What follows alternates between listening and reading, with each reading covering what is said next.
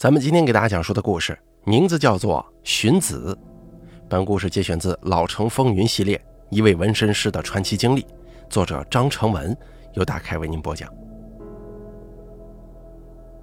二零零二年，我的纹身店开到了第五年，店里有了稳定的客源，我决定把店铺重新装修扩大，又凭借自己之前累积的名气收了几个徒弟。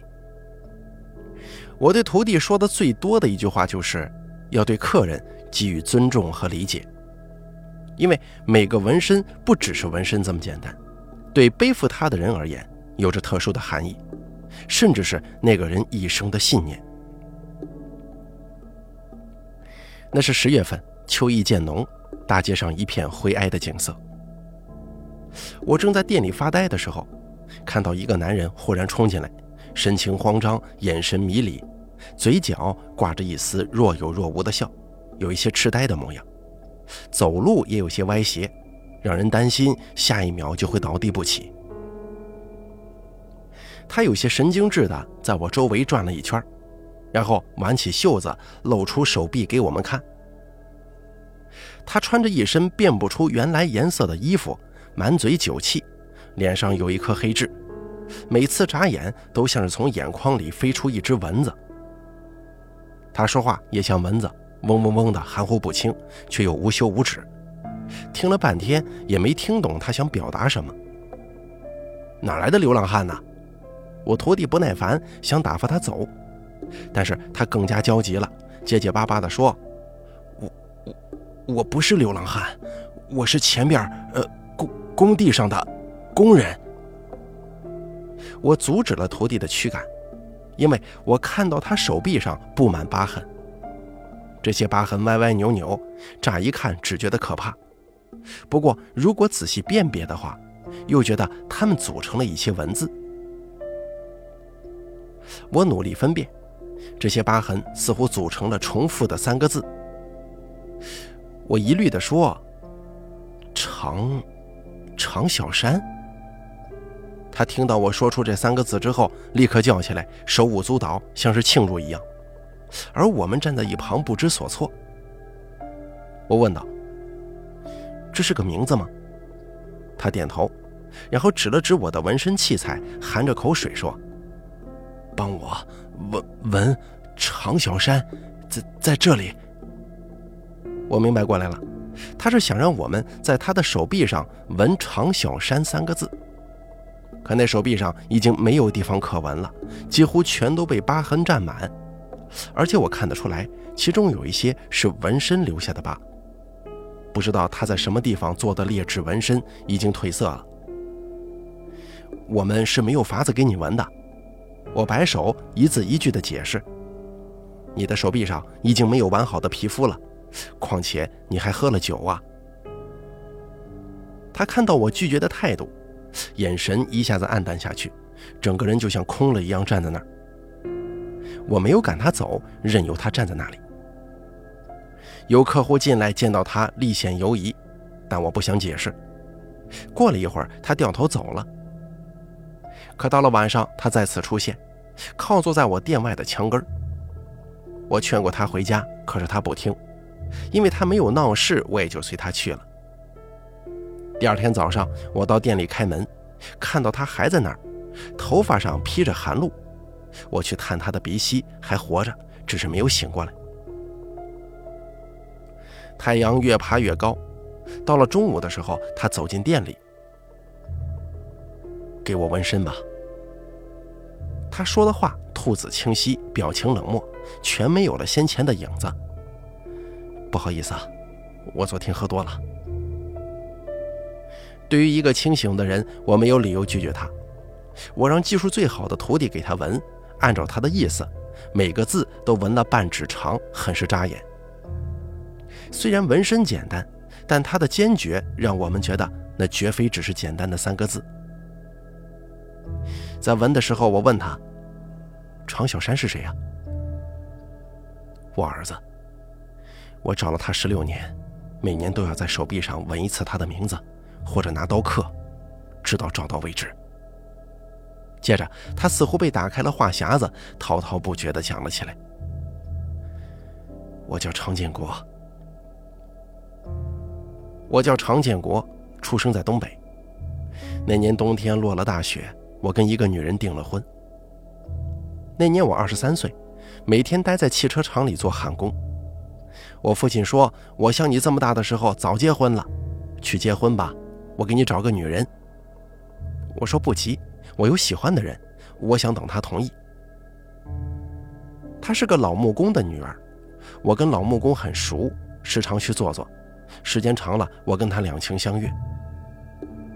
我们本来把婚期定在了春天，但是一整个春天我都在焊车盘，于是推迟到了夏天。可是到了夏天，我从楼梯上掉下来，摔伤了腿。到了冬天，我父亲从一个樟木箱子里拿出一本存折给我，我拿着那本存折去了他家。我把存折给老木工。然后看了看在旁边洗衣服的他，跟我走吧。他点了点头。那年冬天很冷，他坐在自行车后座上抱紧我，又把围巾套在我脖子上。你带吧，我不冷。不，还是你带吧。刚才那个存折有多少钱呢？两万。你还有钱吗？有是有。但可能得艰苦点了。没事儿，我能吃苦的。我们把婚礼定在月中，在此之前，我不断去镇上购置东西，有时候觉得够了，但很快又觉得差点儿。日子越来越近，有些焦躁。那天他想起还差一个暖水壶，大红皮包的暖水壶，但是我厂里有点事儿，就让他一个人去了。下午的时候，我回来发现家里没人，等了一会儿去烧饭，饭做好了，天色擦黑，又等了一会儿，我听见外面有人敲门，从炕上翻下去，结果撞到了头，于是我捂着头去院子里开门。回来了，我打开门，却看到了三个人，其中有我的女人。你好，扶着我女人的男人说。我们发现他倒在雪地里，他醒来后告诉我们来这儿。男人是个好人，长得也好。男人说他是低血糖，让我烧了一碗姜汤，放了大把红糖，然后看着他喝下去才走的。送人的时候，我说道：“有空的话，月中来参加我的婚礼啊。”月中的婚礼上来了不少人，其中有那个男人，他说那是救命恩人。拉着我跟这个男人喝了好几杯酒，又邀请他拍了一张合照。三个人，他在中间，穿着红色的婚服，很是美丽。后来男人对我说：“这么美的女人给你，可惜了。”他俩是从我们结婚第一年后开始偷情的。一开始我假装不知道，后来他告诉我了，在吃午饭的时候，他说。跟你在一起挺没意思的，你是个焊工，不懂得什么叫浪漫。我说道：“是啊，我有点木讷，也没多大本事，委屈你了。没事儿，以后你别管我跟他的事情就行了。不同意咱们就离婚。不离，不离，先把孩子生下来再说。她当时已经怀孕了。我又问道：这孩子是我的吧？”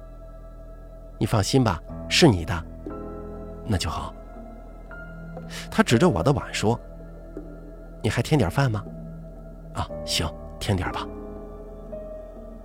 孩子出生以后，他们收敛了一点，他总是待在家里带孩子，没再提离婚的事儿。孩子一岁的时候，他生了一场病，医生说是癌，晚期，只能活三个月。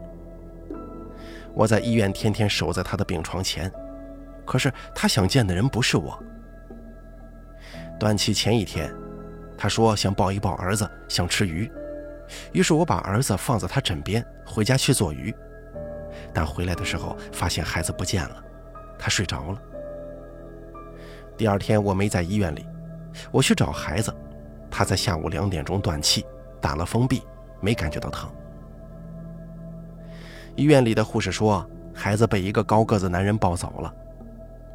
听了他们的描述，我确定那是他的情人，也就是那个救命恩人。我去找那个男人，他的同事说男人辞职了，离开东北了。他的葬礼是在十五号，看着他的遗照，我没哭。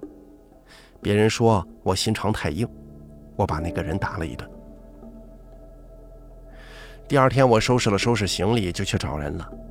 找到第二年的时候，积蓄用光了，开始干零活挣快钱，什么都干，讨粉工也干过。有时候觉得累，但是不敢停下来，因为一停下来就会胡思乱想，想自杀。可是我不能死啊！我儿子还没找到，这一找就是十六年。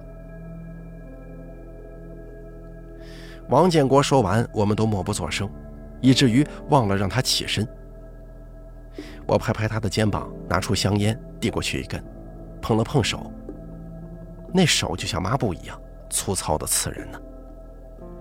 谢谢啊，我到点儿了，我就在前边的工地上抬水泥，一直抬到打听出点消息再走。好，你说的那个男人叫什么？大概什么样子？我帮你问问。他点了点头，然后掏出钱包，从里面拿出一张照片。照片上有三个人，他指着最左边的那个人对我说：“就是他。”照片有点泛黄，我仔细看了一会儿，猛地推开了。他问道：“你你这是咋了？”“啊，没没什么。”我赶紧掩饰自己的震惊，因为我也许认识照片里的那个男人，但我不确定。因为我听到的是另一个故事版本，一个更加浪漫的爱情故事。我住在一条老巷子里，巷子很短，只有七八户人家，名叫青云里。传说古代一个秀才曾住在这里，写了一首诗，诗名《青云里》。后来诗的内容没有传下来，只被人记住“青云里”三个字。久而久之，这个巷子就成了青云里巷。告诉我这些的人是住在巷尾的白尔。白尔在中学任职语文老师，比我们其他居民都要有学识，所以他说出青云里巷的由来的时候，我们是深信不疑的。我刚搬来的时候，白尔就带着白丽来拜访了。白丽是他的儿子，当时十二岁。和三十五岁的白尔并没有父子容貌上相通，反而南辕北辙。白尔是方脸、细眼睛，戴着眼镜，表情很少；白丽是圆脸、豆眼，不戴眼镜，很爱笑。两个人一静一动，好似阴阳两极，倒也挺和谐的。白尔跟我说，白丽比较像母亲。白丽的母亲早逝，他从不提及过多。白尔搬过来的时候，独自带着一岁大的白丽，挺不容易。虽然看起来孤僻，但其实不过是温文尔雅、沉默寡言。此后五年，我深切体会到一点：他的家中常年燃着一支檀香，摆放许多书，让人进入之后啊，不自觉的都会轻手轻脚，生怕会惊扰到什么一样。我听他说过许多道理，却从不强求别人。倒是对待邻里有求必应，哪怕自己吃亏，都可以的。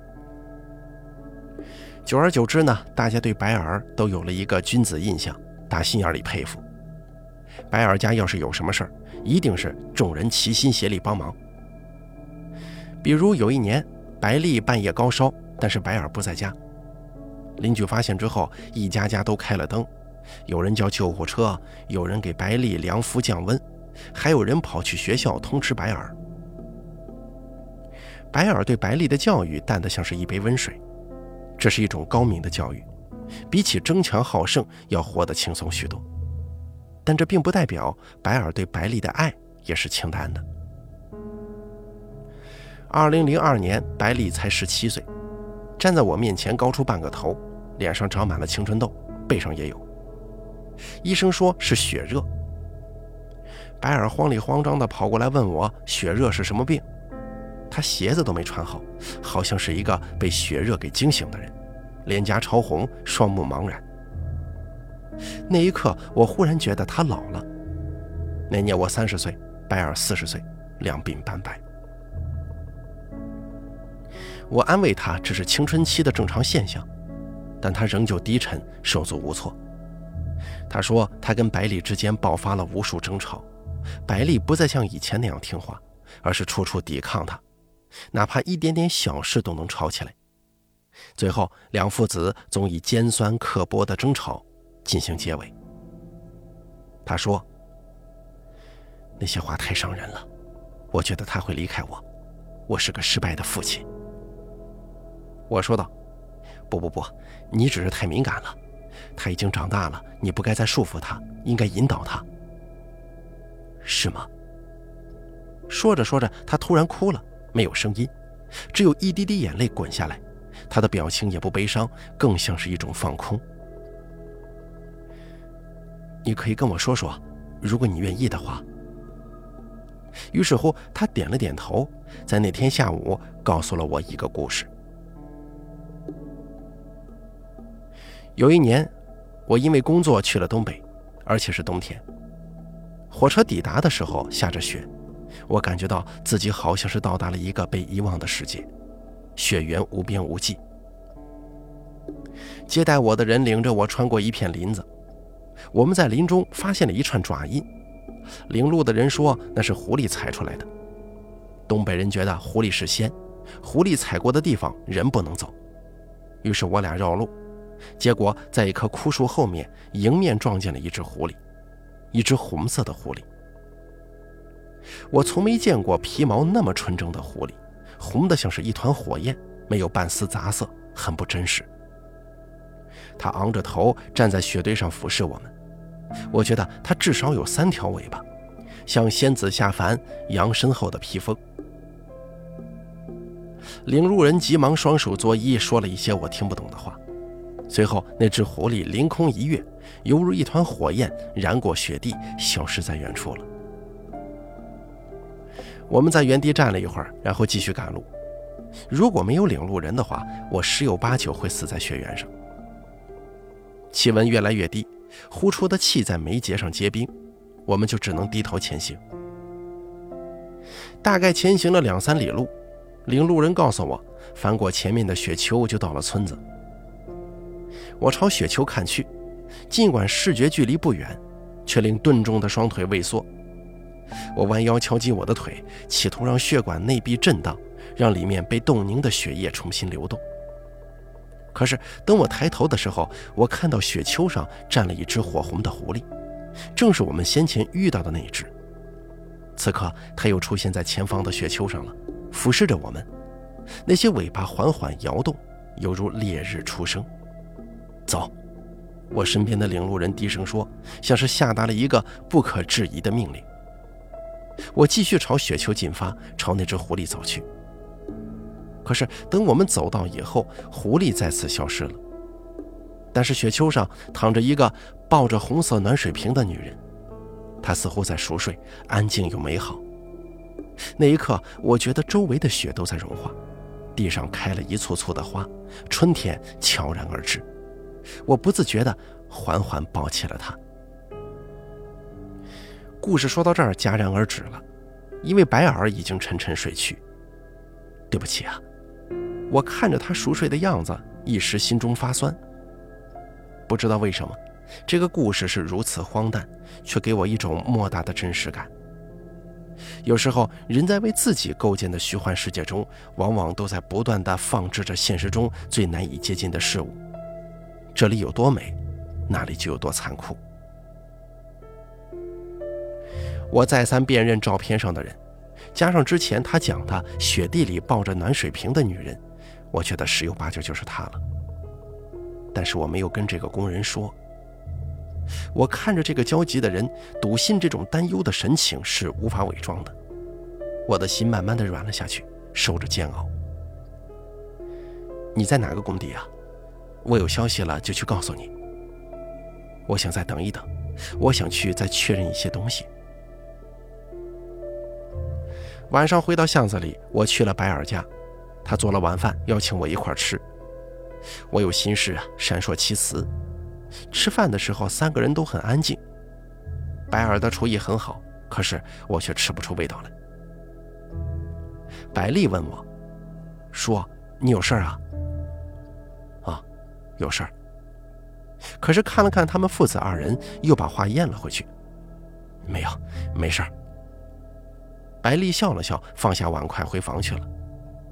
白尔说：“剩饭这个毛病，他从小就有。”白尔叹了一口气，把白丽碗中的剩饭拨到了自己碗里。那天晚上我没有睡觉，睡不着，我在心中鄙视自己，不是亲生的怎么会那么亲呢？别人不知道老白，你还不知道吗？可我还是怕。第二天清早，我直接去了常建国的工地，决定让两个人当面说，假的真不了，真的假不了。当时他正在搬砖，看到我之后愣了一下，然后递过来一根烟，可是我没接，因为我分不清此人是敌是友。我告诉他照片中的那个人找到了，要带他过去，可是他不信，我说了三遍。然后他匆忙换了身衣服。虽然很破，但是洗干净了。他的表情不自然，紧张，问我：“真的是照片上那个龟孙子吗？”半个小时后，我们站在白家门前，谁都没敲门。你敲吧，这是你的事儿。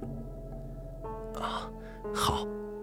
他点点头，敲了三下，说道：“当年他把我女人送来，也是敲了三下。”过了一会儿，听见里边有动静。门开了，是白丽。说：“这么早有事吗？”常建国一步上前，看着白丽愣住了。过了半晌之后，问我：“这是？”白丽也问：“哎，这位是？”我说道：“是找你爸的，你叫他一声。”白丽朝里面喊了一句“爸”，常建国的肩膀耸动了一下。白尔闻声走了出来，看到我。又看到了常建国，当时定住了。我们站在青云里巷的清晨中，朝晖平铺而来，如同四季。白丽意识到有些不对劲儿，问白尔：“怎么了，爸？他是谁呀？”常建国咬着牙说：“好久不见呀。”白尔忽然想把门关死，常建国直接用肩膀往前一撞，咣当一声，白尔倒地，门打开了。白尔说：“你认错人了。”你说什么？认错？常建国把照片掏出来甩在白尔脸上。我还没说找谁呢，而且你化成灰我都能认得出来。然后出拳想打，却被白丽一把抱住了。你他妈是谁呀？你不能打我爸！常建国吃力转身抓住白丽的肩膀，声音像是野兽一般嘶吼：“小山，是我，是我呀！”我见情况不对，立刻去拉常建国，但不知道他这瘦弱的身板哪里来的力气，我用尽全力才拉开一点。冷静啊，都先冷静，有话好好说，有可能是误会呢。费了好大劲儿，才让几个人在门前平复下来。行了，家丑不可外扬，先去屋里捋一捋，看看到底怎么回事啊。进了屋之后，白尔沏了一壶茶，个人倒了一杯。但是谁都没动。常建国一直恶狠狠地盯着白尔，挑衅地说：“你他妈还有心情喝茶吗？”百里说：“你别骂人行吗？信不信我报警啊？”常建国把话憋了回去，转头看白丽，眼神突然温柔下来。可白丽噌的一声站了起来，情绪激动，又被白尔摁下了。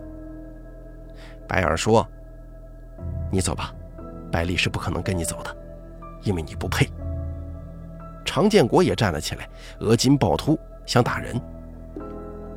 我沉着脸说：“够了，你拿出来照片认一认。”常建国看了看我，又看了看白尔，点点头，拿出那张三人照片，指着白尔说：“这上面的人是你吧？”“没错，是我。”白丽把照片抢了过去。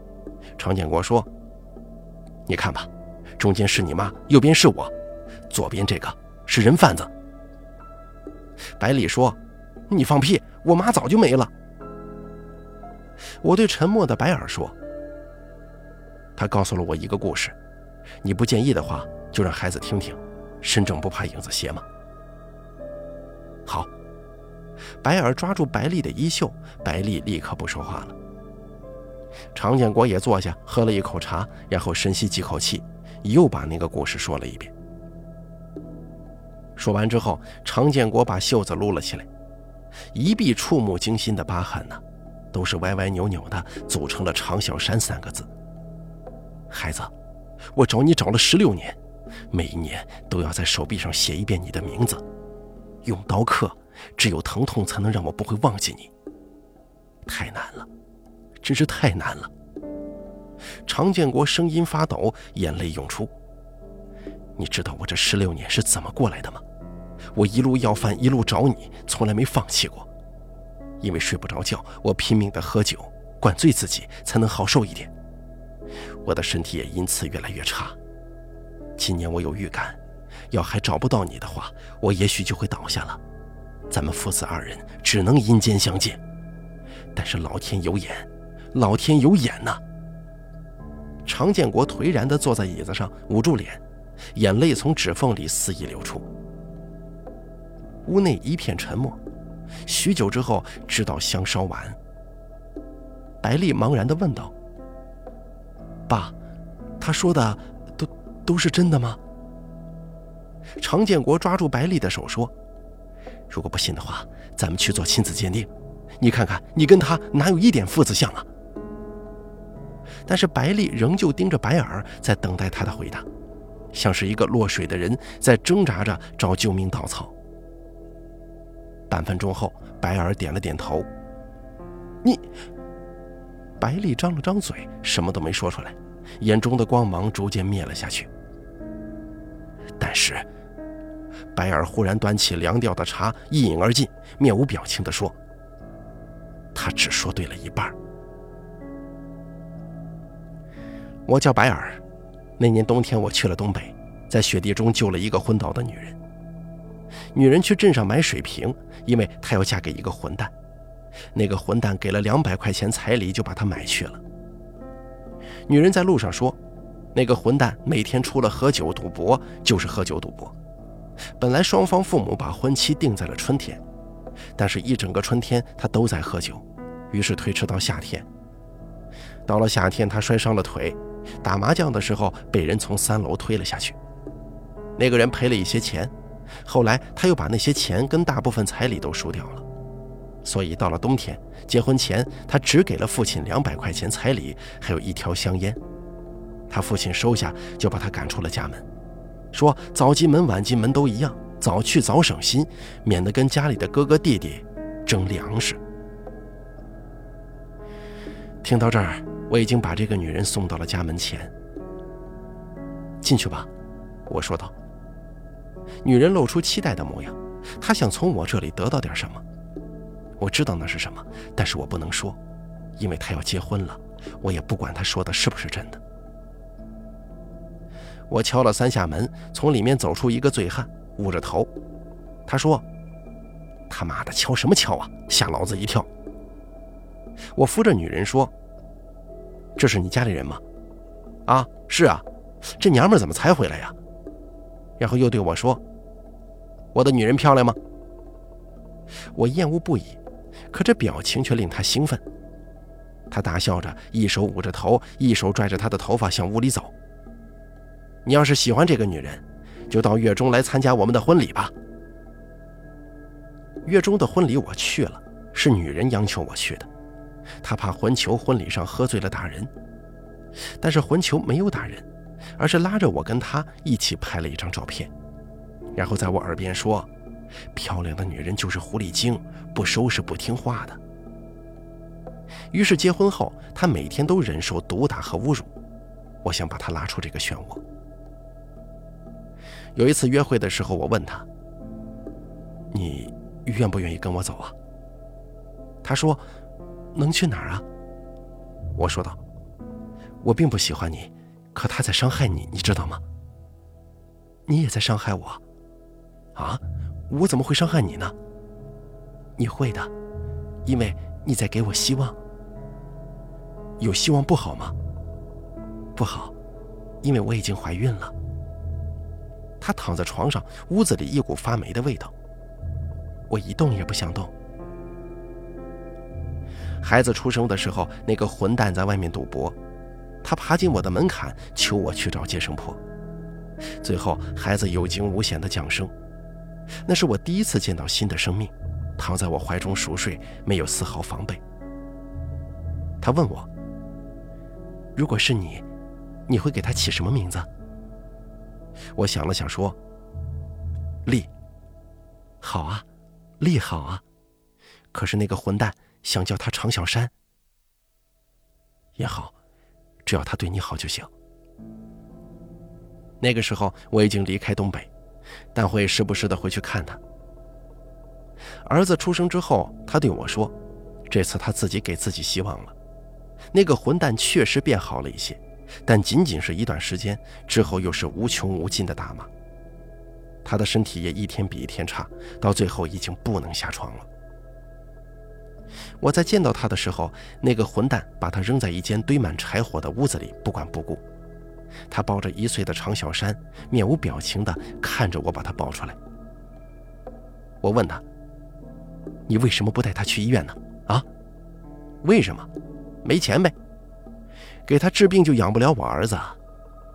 滚吧！我抱着他出门。村子的街上，一些人从门里探出头看我，都是跟他一般的表情。他问道：“你要带他去医院吗？”滚吧！你要救他吗？你要是可以救他，就带他走吧，帮帮我。我是在帮你吗？他对你来说到底算什么？那个混蛋看着怀里的孩子，没有抬头。我把他送到医院，但已经太迟了，肿瘤长满了他的胸腔，看上去像是一个黑色的菠萝。我要死了吗？他问我。他每天大部分时间都在昏迷，清醒时就不断的问我这个问题。我说道：“是，你要死了，你还有什么愿望吗？”他不再开口，过了一会儿又问我：“我要死了吗？”直到有一天暮色四合，他从昏迷当中醒来。这里是地狱吗？不是，这里是医院。他看着我，流出了眼泪来。你还喜欢我吗？我不知道该怎么回答。我看着他，只觉得可怜。我很后悔没有喜欢你，没有跟你离开。但我要死了，你看得出来。是，我能看得出来。那你能帮我一次吗？我一直都在帮你，这是我在这里的意义。那你带他走吧。谁？丽，你带他走吧，这是你给他起的名字，给他希望，我求求你了。第二天中午，我把饭打回来，他看了我一眼，然后缓缓停止了呼吸。我回到村子，回到他的家，衣服里藏了一根铁棒，那个混球正在给丽冲奶粉，我从后面给了他一下，奶粉瓶子掉落在地。我抱起丽，看到地上遗留的鲜血，我从那些血上踩了过去，在路上留下几个红色的脚印。我不是很确定那个混球死了没有。我抱着丽直接去了火车站，离开东北，一路南下，直到如今。说完之后，房间内再次陷入死寂，太阳已经升到中天，光芒刺了进来。你编的不错嘛。常建国站起身，环绕屋内。这些年你就带着我儿子，一直躲在这里吗？白尔说：“我没躲，你不配有孩子，你只会伤害他的。”常建国笑了笑，得前俯后仰，笑到了岔气。好嘛，你个人贩子，说我伤害他。他又转身对白丽说：“无论如何，你都是我生的。”流着我的血，这否认不了。我找你找了十六年，你知道十六年有多长吗？咱们本来不应该是这样的，咱们本不应该坐在这里像两个陌生人一样。他憋得脸通红，动作夸张，拉起白丽：“走，咱们走。”白丽就像个木偶被他牵着。你放开！白尔站了起来，浑身颤抖，完全没了以前的端庄，而是用尽全身的力气大声吼：“你放开我儿子！”但是常建国直接一巴掌打过去，把白尔的眼镜打落在地。住手！这句话是我喊的，可是没有人理我。两个人很快扭打到了一起，你一拳我一拳。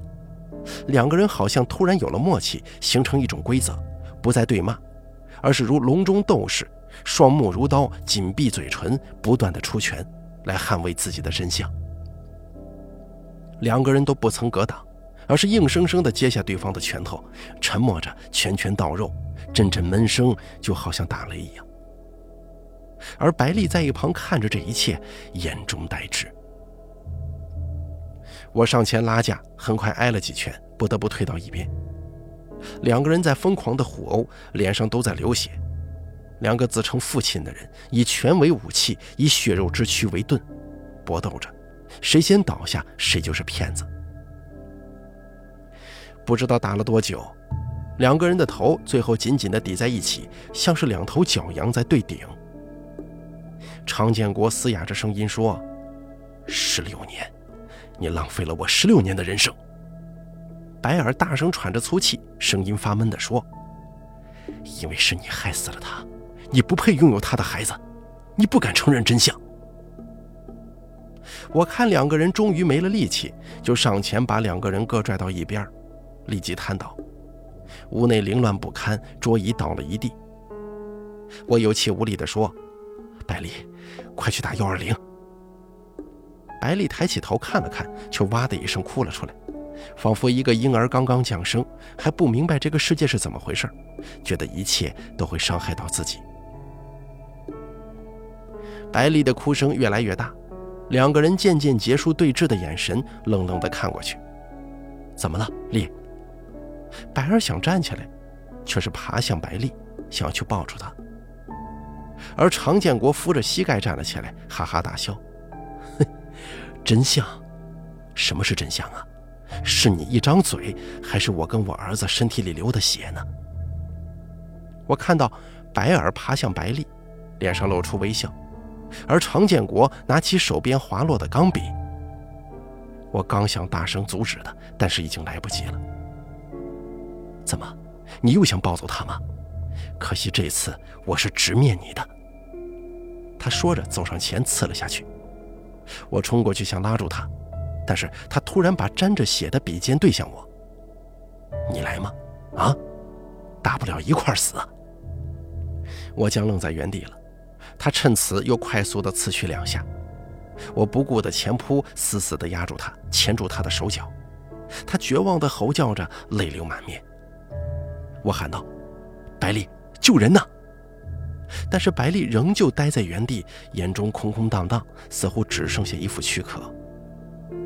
而白尔仍旧在往前爬行，一点一点，像是在跋涉一段遥遥无期的征途。最后，他的手指触碰到了白丽的衣角，露出一个安心的微笑。后来。青云里巷有了一位年轻的厨师，他住在巷尾，我住在巷头。有时候两个人皆有闲空，就一起坐着喝酒聊天。每次他都喝得大醉。但是后来我发现了规律：他来找我喝酒的前一天，一定去一个地方，一个叫监狱的地方。但他从来不提起，我也不主动问。那天后，白尔被常建国刺成重伤，昏迷了一个月。醒来后，因为拐卖儿童被判刑十年，而常建国因重伤他人，情节严重，获刑七年。至于引起这件争端的主角，有一天又提着酒来，喝到一半，他说：“说，今天是我妈的忌日。”我点点头，不知道该说些什么，只是端起杯子看着他一饮而尽。他想醉。酒喝光之后，他就开始吐，吐出眼泪来，说：“我，我难受。”啊，我知道。那你说，他们两个谁说的是真的？我也不知道啊。哼，你又不知道了，因为事情没发生在你身上，你体会不到。所以你闭嘴吧。好，我闭嘴。他看我闭嘴不笑了，看了一会儿，说道：“说，我困了，我睡会儿。”说完，倒在了桌上。我叹了一口气，去扶他，架起胳膊来，想把他架到床上，结果身子一起来，从他上衣兜里掉出一张照片跟两张信纸。照片上有三个人，中间是个女人，两边是个男人。信纸有两张，一张字迹缭乱，一张字迹工整，但是开头都是写的一样的话：“孩子，无论如何，你要相信我是爱你的。”也爱你的母亲。好了，荀子的故事咱们就说到这儿了。本故事节选自《老城风云》系列故事，作者张成文，由大凯为您播讲。